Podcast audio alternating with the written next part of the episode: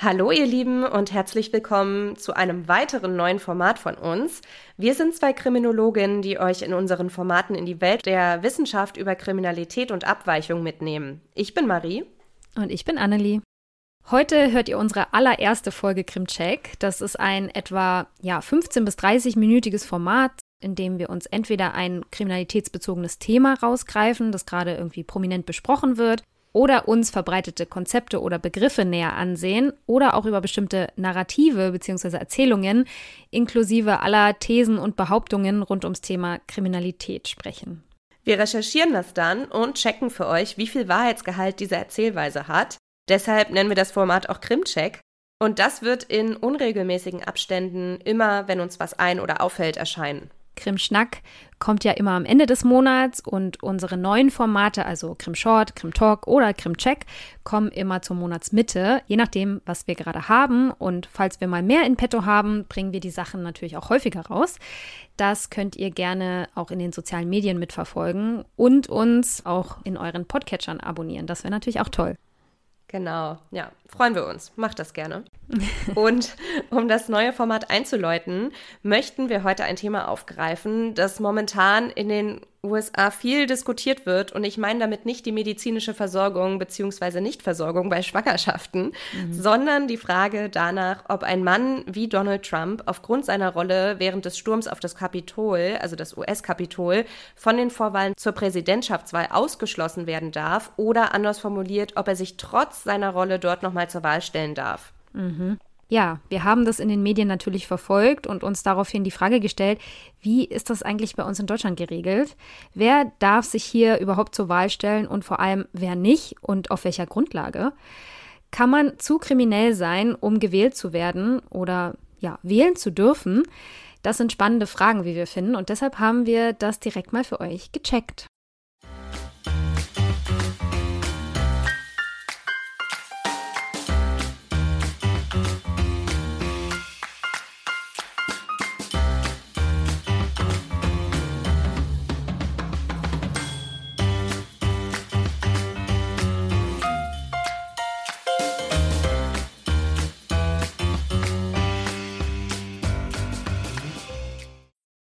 Kurz zum Hintergrund. Donald Trump muss sich ja momentan wegen vielerlei Vorwürfen vor Gericht verantworten. Also die Liste ist wirklich lang. Könnt ihr ja gerne mal googeln. In zwei Bundesstaaten wurde Trump nun wegen seiner Rolle vor und während des Kapitolsturms von den Vorwahlen zur Präsidentschaftswahl ausgeschlossen. Das wurde in Colorado durch den dortigen obersten Gerichtshof von Colorado entschieden und in Maine von der dortigen Wahlaufseherin. Dabei wurde sich jeweils auf den 14. Zusatzartikel der US-Verfassung bezogen. Gemäß Abschnitt 3 des 14. Zusatzartikels zur US-Fassung darf sich eine Person nicht um ein Amt auf Bundesebene bewerben, wenn sie sich an einem Aufstand oder einer Rebellion gegen die USA beteiligt oder jene unterstützt oder ermutigt hat, die dies getan haben. Das sagt die Tagesschau. Mhm. Trump hat sich daraufhin dann an den Supreme Court gewandt. Der hat das natürlich nicht so einfach so hingenommen also an das oberste US-Gericht, um sich die Teilnahme an den Vorwahlen in den besagten Bundesstaaten einzuklagen. Jetzt sind natürlich nicht nur die Menschen in den USA, sondern auch wir hierzulande gespannt, wie es da weitergeht. Darf er nun antreten oder nicht? Für einen Überblick zu der Situation könnt ihr gerne mal in die Shownotes schauen. Da verlinken wir unter anderem auch ein paar Artikel und eine Doku darüber, die das Ganze ganz gut zusammenfassen. Genau, also auch eine Arte-Doku, die den Sturm auf das Kapitol und seine Rolle währenddessen so nachzeichnet. Ich fand die Doku sehr gut. Aber das Trump-Thema ist, wie gesagt, nur der Aufhänger für diese Episode. Und wir haben uns, nachdem wir darüber gelesen hatten und die Dokus und was auch immer geschaut haben, jetzt die Frage gestellt, wie das eigentlich in Deutschland ist. Wer darf hier überhaupt antreten? Wer darf nicht antreten? Oder wer kann wann und warum für politische Wahlen gesperrt werden? Oder eben auch generell gesprochen, wie wirkt sich Kriminalität in Deutschland auf das Wahlrecht des oder der Einzelnen aus? Und dafür müssen wir erstmal zwei Begriffe klären. In Deutschland haben wir nämlich das aktive und passive Wahlrecht. Genau, bevor wir jetzt zu den Begriffen kommen, müssen wir vielleicht zu Beginn einmal auch direkt sagen, dass das Wahlrecht insgesamt ein sehr, sehr wichtiges Grundrecht für Menschen in einer Demokratie ist. Aber es geht eben trotzdem nicht ganz unbeschränkt, aber dazu kommen wir gleich. Das aktive Wahlrecht bedeutet, dass wir als volljährige deutsche Bürgerinnen und Bürger unser Parlament wählen dürfen, also unsere demokratische Vertretung. Das war aber nicht schon immer so. Zuerst war das Wahlrecht ja nur Männern bestimmter gesellschaftlicher Schichten vorbehalten. Das hat sich aber Gott sei Dank geändert. Heute besitzen viel mehr Menschen das aktive Wahlrecht, aber eben nicht alle. Und wer das aktive Wahlrecht besitzt, wird als wahlberechtigt bezeichnet. Und ihr habt richtig gehört, man muss, um das aktive Wahlrecht auf Bundes- und Landesebene zu haben, die deutsche Staatsbürgerschaft haben. Menschen ohne deutschen Pass, die hier leben, dürfen gemäß Artikel 20 und 28 des Grundgesetzes weder auf Bundes- noch auf Landesebene oder kommunaler Ebene wählen. Eine Ausnahme gibt es aber, und zwar besteht die auf kommunaler Ebene weil dort im Gegensatz zur Bundes- und Landesebene keine Gesetze erlassen werden können. Diese Ausnahme richtet sich seit 1992 an EU-AusländerInnen. Auch das ist in Artikel 28 des Grundgesetzes geregelt und setzt eine Regelungsverpflichtung des europäischen Gemeinschaftsrechts um. Ja, und damit das Grundgesetz irgendwie verändert werden könnte oder kann, ist eine Zweidrittelmehrheit im Bundestag und Bundesrat notwendig. Aber in diesem Fall wäre eine Änderung gar nicht zulässig, weil das aktive und passive Wahlrecht der Rechtsprechung des Bundesverfassungsgerichts zufolge mit der deutschen Staatsangehörigkeit verknüpft ist. Mhm. Und die Zulassung zu Wahlen auf der staatlichen Ebene von jedweden Menschen ohne deutschen Pass, also auch aus der EU, deshalb gegen das Grundgesetz verstoßen würde. Mhm. Und obwohl das so ist, kommt immer mal wieder dieses hartnäckige Gerücht auf, also ich glaube, wir wissen auch alle aus welchen Lagern, dass Nicht-Deutsche in Deutschland mitwählen dürften. Und das ist aber, wie gesagt, nur für sogenannte EU-AusländerInnen auf kommunaler Ebene der Fall und das wird sich auch nicht ändern. Ja, dazu kann man vielleicht auch noch mal ganz kurz sagen, ich meine, aus dem anderen Lager gibt es natürlich ja auch die Kritik, dass AusländerInnen, die sehr, sehr lange in Deutschland leben, beispielsweise mit einer Niederlassungserlaubnis, trotzdem sozusagen demokratische Prozesse nicht mitgestalten können, weil das eben an diese Staatsbürgerschaft geknüpft ist. Aber ist ein anderes Thema. Jedenfalls ist es so, dass bis 2019 auch Menschen, die sich in Betreuung befanden, also zum Beispiel Menschen, die in einer Psychiatrie oder einer forensischen Klinik untergebracht waren oder schuldunfähig waren, vom aktiven Wählen ausgeschlossen waren. Das hat sich aber durch ein Urteil des Bundesverfassungsgerichts schließlich geändert. Der Grund ist ganz einfach der, dass Menschen nicht so pauschal das wichtige Grundrecht an demokratischen Prozessen teilnehmen zu können entzogen werden kann. Deswegen ist man da zurückgerudert und das gibt es heute so nicht mehr. Auf Bundesebene dürfen alle Bürgerinnen und Bürger dieses Landes wählen, die das 18. Lebensjahr vollendet haben. In manchen Bundesländern können Jugendliche sogar schon ab 16 auf Länder- und Kommunalebene wählen, zum Beispiel auch hier bei uns in Hamburg übrigens. Für Europawahlen wurde das aktive Wahlrecht schon 2022 auf 16 Jahre herabgesetzt. Also dürfen dieses Jahr 2024 zum ersten Mal 16-Jährige bei der Europawahl an die Wahlurnen treten. Und es kommt ja auch immer mal wieder die Debatte auf, ob das Wahlalter nicht grundsätzlich auf 16 Jahre abgesenkt werden sollte. Aber das Fass machen wir jetzt an der Stelle nicht auf. Das würde hier zu weit führen. Schaut auf jeden Fall vielleicht mal in die Shownotes, da verlinken wir euch ein paar interessante Sachen dazu. Wahlberechtigt sind also deutsche Staatsangehörige, die das 18. Lebensjahr vollendet haben und ihr Wahlrecht nicht durch einen Richterspruch verloren haben. Aber zu dem Teil kommen wir gleich noch. Übrigens herrscht in Deutschland keine formale Wahlpflicht, wie zum Beispiel in Belgien oder Luxemburg, weil man hier von dem Gedanken ausgeht, dass eine Pflicht zu wählen der Wahlfreiheit irgendwie zuwiderlaufen würde. Und deshalb herrscht keine formale, sondern ich würde sagen, vielleicht eher eine moralische Pflicht zu wählen und sich eben auf diese Art am demokratischen Prozess auch zu beteiligen. Das Wort Wahlpflicht ist doch auch total absurd, oder? Also Wahlpflicht. Ist es jetzt eine Pflicht genau. oder ist es eine Wahl? Wir hatten früher auch so Fächer, die nannten sich Wahlpflichtfächer. du hattest die Pflicht, eins davon zu wählen, aber du hattest trotzdem noch eine Wahl. Ja, deutsche Sprache, schöne Sprache. Es gibt jedenfalls neben dem aktiven Wahlrecht auch noch das passive Wahlrecht, um mal zum Thema zurückzukommen. Und das ist das Recht, ja, gewählt zu werden, also sich bei einer Wahl aufstellen lassen zu dürfen. Und wer das passive Wahlrecht besitzt, wird als wählbar bezeichnet. Auch dafür gibt es in Deutschland ein paar Regeln.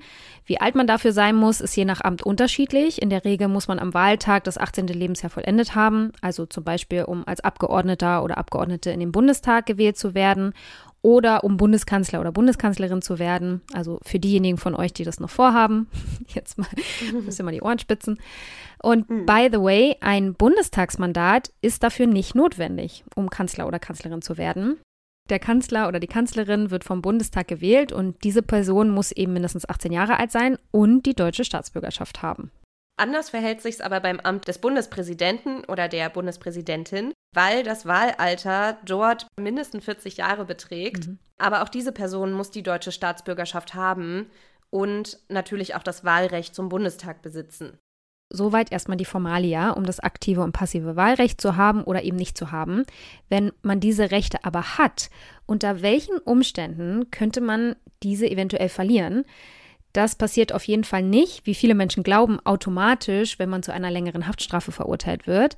Auch die meisten Strafgefangenen können, meistens per Briefwahl, in den Strafvollzugsanstalten wählen und sollen auch von den Mitarbeitenden in den JVAs bei der Beantragung der Briefwahl zum Beispiel unterstützt werden. Ich habe mich noch mit einer Mitarbeiterin in einem Gefängnis unterhalten. Und die hat mir auch erzählt, also es ist ja auch so gerade für Kurzzeitinsassen, also Menschen, die nur kurzzeitig drei Monate oder ein halbes Jahr einsitzen, für die ist es tatsächlich so, dass die sich auch nochmal bei der Behörde extra melden müssen, um diese Unterlagen überhaupt zu bekommen, weil nämlich mhm. sie nicht automatisch vom Gefängnis sozusagen mit einem Meldesitz dort gemeldet werden. Das fand ich auch ganz interessant.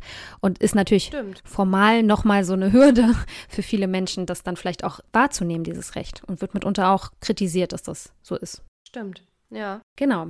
Aber in dieses Grundrecht kann tatsächlich eingegriffen werden, aber nur unter bestimmten Voraussetzungen. Ich will jetzt hier kein juristisches Prüfungsschema runterrattern, aber wichtig ist zu wissen, dass Grundrechte sogenannte Schranken haben.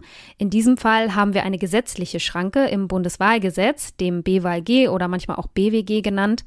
Dort heißt es nämlich in Paragraph 13, dass vom Wahlrecht ausgeschlossen ist, wer infolge Richterspruchs das Wahlrecht nicht besitzt. Aber was bedeutet das jetzt wieder und wie kann es dazu kommen?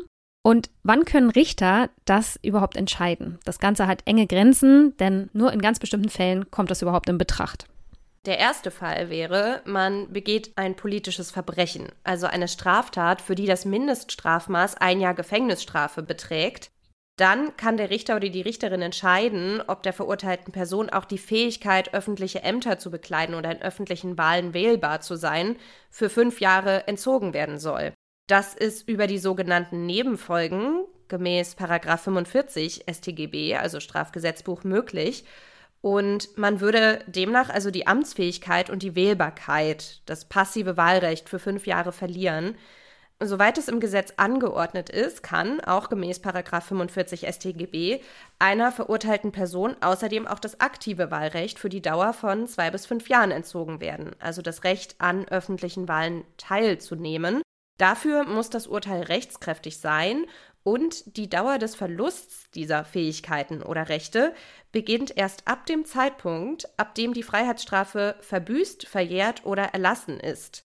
Und wenn an die Freiheitsstrafe eine freiheitsentziehende Maßregel der Besserung und Sicherung, also eine Sicherungsverwahrung, ist wahrscheinlich das Wort, was die meisten kennen, angeordnet wird, dann wird die Endfrist der Nebenfolgen erst ab dem Tag berechnet, an dem auch die Maßregel erledigt ist. Und das regelt Paragraph 45a StGB. Für welche Straftatbestände die Nebenfolgen gelten, ergibt sich übrigens aus den Paragraphen, ich, ich zähle sie jetzt mal auf, dann könnt ihr da im Zweifelsfall nochmal nachgucken, wenn ihr Interesse habt. Also aus den Paragraphen 45, 92a, 101, 102, 108c, 108e und 109i StGB. Und das führt uns auch zu dem nächsten Punkt. Ja, genau. Also Möglichkeit zwei wäre, man begeht eine politische Straftat, die mit einer Freiheitsstrafe von mindestens sechs Monaten belangt wird, also eine politische Straftat gegen die Landesverteidigung oder eine Straftat gegen Verfassungsorgane sowie bei Wahlen und Abstimmungen oder eine Straftat, die Landesverrat oder eine Gefährdung der äußeren Sicherheit beinhaltet. Für diese Abschnitte unseres Strafrechts sind die Nebenfolgen dann jeweils definiert und treten bei einer Verurteilung ein. In 92a StGB steht folgendes. Neben einer Freiheitsstrafe von mindestens sechs Monaten wegen einer Straftat nach diesem Abschnitt kann das Gericht die Fähigkeit, öffentliche Ämter zu bekleiden, die Fähigkeit, Rechte aus öffentlichen Wahlen zu erlangen und das Recht, in öffentlichen Angelegenheiten zu wählen oder zu stimmen, aberkennen. Gemäß 45 Absatz 2 und 5 da nehmen dann die einzelnen Nebenfolgenparagraphen eben nochmal auf Paragraph 45 jeweils Bezug, nur damit ihr mal wisst, wie das dann sozusagen klingt.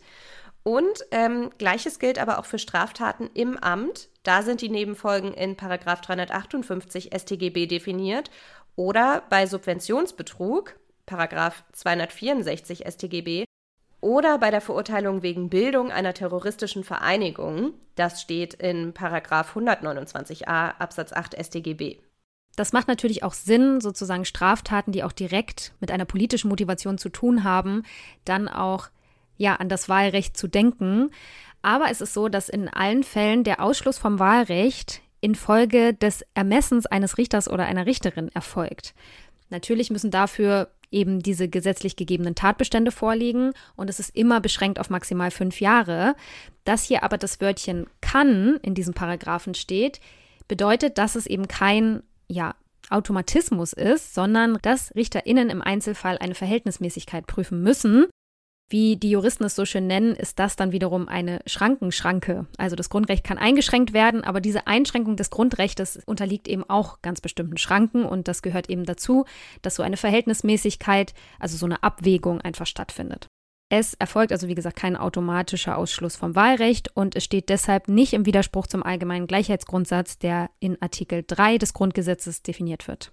Zusammenfassend kann man deshalb sagen, auch in Deutschland kann man sein aktives oder passives Wahlrecht für eine bestimmte Zeit verlieren, also insbesondere bei Verurteilungen wegen besonders schwerwiegender politischer Taten, also Verbrechen oder wegen politischer Kriminalität, die mit mindestens sechs Monaten Gefängnisstrafe geahndet wird. Und um nochmal zurückzukommen auf unseren Aufhänger für diese Krimcheck, Donald Trump, hier käme es ganz drauf an, für welches Delikt er bei uns verurteilt werden würde. Und das müssten dann natürlich RichterInnen abwägen. Und es gäbe da auf jeden Fall einige Fragen zu klären, wie zum Beispiel, welche Delikte überhaupt auf ihn zutreffen würden, wie es bei ihm um eine Mittäterschaft bei bestimmten Delikten steht und so weiter. Also da wollen wir uns jetzt gar nicht in Details verlieren, weil wir sind ja keine Richterinnen. Aber unserer Recherche zufolge wäre es zumindest möglich, dass ein Mann, der bei uns eine Menschenmasse aufstacheln würde, um den Bundestag zu stürmen, wegen diverser Delikte verurteilt werden könnte, vor allem wenn er dabei in einen Wahlvorgang eingreifen möchte. Und es wäre durchaus möglich, dass ihm im Zuge dessen auch die Fähigkeit und das Recht für fünf Jahre entzogen werden würden, öffentliche Ämter zu bekleiden, sich zur Wahl zu stellen und bei öffentlichen Wahlen mit abzustimmen. Mhm. Ja, interessant, oder? also wir fanden es auf ja. jeden Fall sehr interessant und wir haben jetzt bei der Recherche auch noch viele andere Dinge gefunden, die wir auch sehr interessant fanden, was so das Wahlrecht angeht und Deshalb packen wir euch auf jeden Fall auch noch zusätzliche Links in die Show Notes. Also wenn euch das auch interessiert, dann schaut da auf jeden Fall mal nach. Da gibt es noch ganz viele weiterführende Links zu unserem Wahlsystem und der Regierungsbildung, aber auch generell zu unserem politischen System. Da ist die Politikwissenschaftlerin in Marie auch wieder ein bisschen zutage getreten. Ähm, deswegen fanden wir es auf jeden Fall wichtig, euch das in die Show Notes zu tun und dann könnt ihr das selber einfach nachlesen, falls ihr Zeit habt ich finde es eben auch wichtig, dass man die Freiheiten, die wir hier genießen, gar nicht einfach so für selbstverständlich mhm. hält, sondern es ist eben auch wichtig, sich vor Augen zu führen, dass unsere Demokratie, sie ist zwar in sich irgendwie wehrhaft, also durch unsere Verfassung, aber eben nur bis zu einem bestimmten Punkt. Mhm. Das ist jetzt so ein bisschen Doomsday-Gerede, aber gerade in der heutigen Zeit mit dem Erstarken der AfD. Zieh uns ruhig alle runter. Mach mal. Genau. Nein, aber es ist eben wirklich wichtig, dass man sich vor Augen führt, dass man eben auch für eine Demokratie und für die Freiheiten, die wir hier haben, eben sich auch durchaus einsetzen muss. Und indem man sich eben beteiligt, zum Beispiel durch Wahlbeteiligung, kann man da eben auch viel machen. Ja, voll. Man ist sich ja manchmal auch fast zu sicher, ne? Oder nimmt das für selbstverständlich, ähm, die demokratischen Strukturen, die wir heute haben. Aber ich habe neulich einen Historiker sprechen hören in einem Podcast und der hat auch so Doomsday-mäßig mir fast so ein bisschen Angst auch gemacht, weil er meinte, es gibt immer so Fortschritte, also so in der Menschheitsgeschichte immer Fortschritte und dann auch wieder krasse Rückschritte. Und da muss man eben auch aufpassen, dass eben genau das ja. nicht passiert. Und deswegen, ja, bin ich da total bei dir. Ja, ja. Genau, und es gibt auch mittlerweile sehr viele, unter anderem eben auch PolitikwissenschaftlerInnen, die da eben auch bewusst warnen. Mhm. Und genau, deshalb finde ich das wichtig zu sagen. Und wenn ihr da irgendwie Interesse habt oder bitte habt Interesse, aber wenn ihr irgendwie die, äh, ich sag mal, die Körner dafür habt, dann informiert euch und ja. ähm, genau. Nutzen wir unsere Plattform jetzt auch einfach mal, um euch dazu zu animieren, sich damit mal auseinanderzusetzen. Das ist wichtig. Genau. Ja, aber ich würde sagen, also das war's für heute und wir hoffen, dass euch dieses neue Format gefällt. Mhm. Ich glaube, gerade zu den Leuten, denen unsere Krimschnack-Folgen manchmal ein bisschen zu lang sind, könnte so ein kürzeres Format auf jeden Fall ganz gut gefallen. Wir haben ja auch schon die Krim-Shorts. Mhm. Also von daher, ja, hoffen wir es mal. Genau, es ist dann immer quasi wie so ein kleiner Wissenshappen für zwischendurch. Genau, zum drauf rumdenken. Oder wie hatten wir das? genau. Genau, aber sagt gerne mal Bescheid, wie es euch gefallen hat. Ihr erreicht uns wie immer bei Instagram oder auch bei Facebook. Dort findet ihr uns unter Krimschnack oder ihr schreibt uns eine gute alte E-Mail. Das geht über krimschnack.protonmail.com. Und ansonsten lasst uns auch gerne eine Bewertung, ein Follow oder ein Like da. Das äh, hilft uns natürlich sehr dabei, weiter zu wachsen. Genau, das wäre super schön. Da freuen wir uns sehr. Und ja, bleibt neugierig und wir hören uns dann beim nächsten Mal wieder. Tschüss. Tschüss.